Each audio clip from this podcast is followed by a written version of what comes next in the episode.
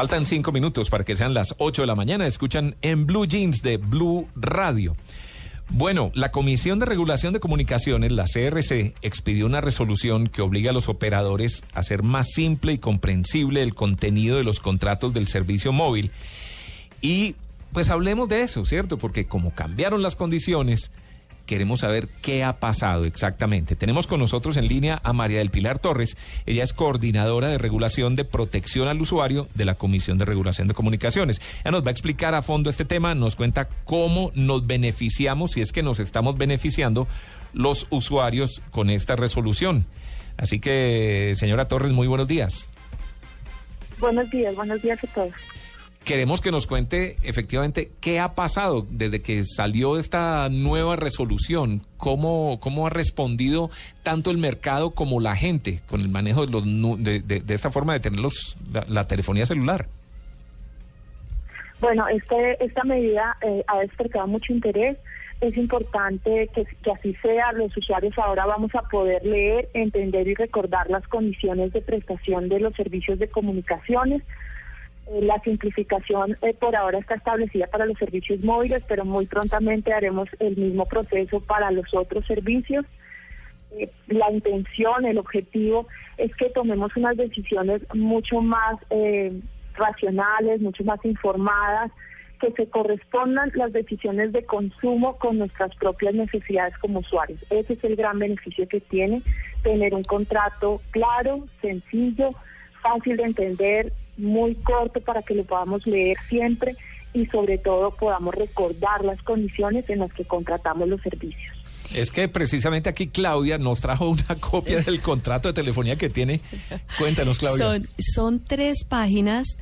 Eh, pero son absolutamente ilegibles. En este momento aquí tenía 40 puntos en las cláusulas de permanencia y, y la pregunta es, ¿en qué consiste esa simplificación y qué información es la que va a tener. O sea, yo como usuario, ¿cómo puedo saber y leer? Porque es que la verdad es que ponen entre líneas eh, una información y tan pequeña, letra menuda, que para uno se vuelve incomprensible y, y, te demorarías dos horas tratando de leer y entender lo que, lo que significan estos contratos.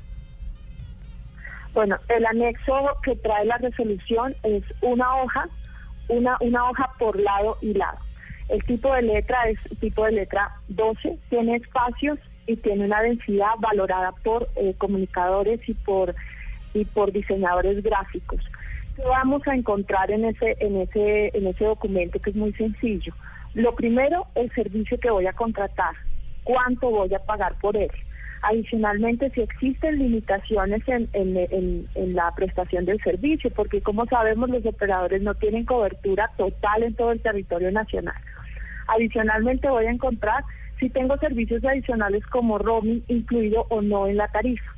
Y algo muy importante, en el reverso de esa hoja voy a encontrar cuáles son los medios de atención de ese operador y cuáles son mis derechos. Claramente, de una manera muy sencilla, yo tengo realmente la información relevante para tomar decisiones de contratar un servicio de comunicación. Y si puedo recordar cuántos minutos contraté, si tengo datos, si no tengo datos, puedo fácilmente comparar lo que yo he contratado con nuevas ofertas o con ofertas de otros operadores y favorecerme o beneficiarme de esas nuevas ofertas o estar muy conforme con lo que he contratado porque se corresponde con las necesidades que yo tengo. ¿Y esto a partir de cuándo va a empezar a funcionar? Porque el contrato que tiene Claudia en este momento, que es un contrato eh, una solicitud de servicio de Comcel es larguísima, son cuatro hojas y la letra no se entiende absolutamente nada. Claro, un tema que en marzo ya se estaba hablando sobre los contratos de celulares en este año. Sí. Y que recién ahora se regula, o sea, que habría que esperar otros ocho meses más. No, no, no. El contrato, la relación está vigente y el nuevo modelo se tiene que adoptar a más tardar el 31 de enero de 2015. Tienen estos tres meses los operadores, pero si ellos quieren y se dan mucha prisa, pueden hacerlo inmediatamente. Eh, adicionalmente, perdón. Sí, continúe, por favor.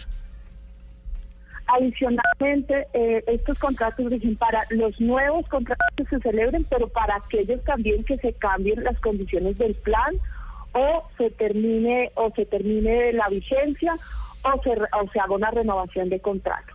Entonces, progresivamente todos los usuarios vamos a tener ese, ese nuevo contrato en tanto o cambiemos las condiciones de, de con el operador o porque suscribamos un nuevo contrato.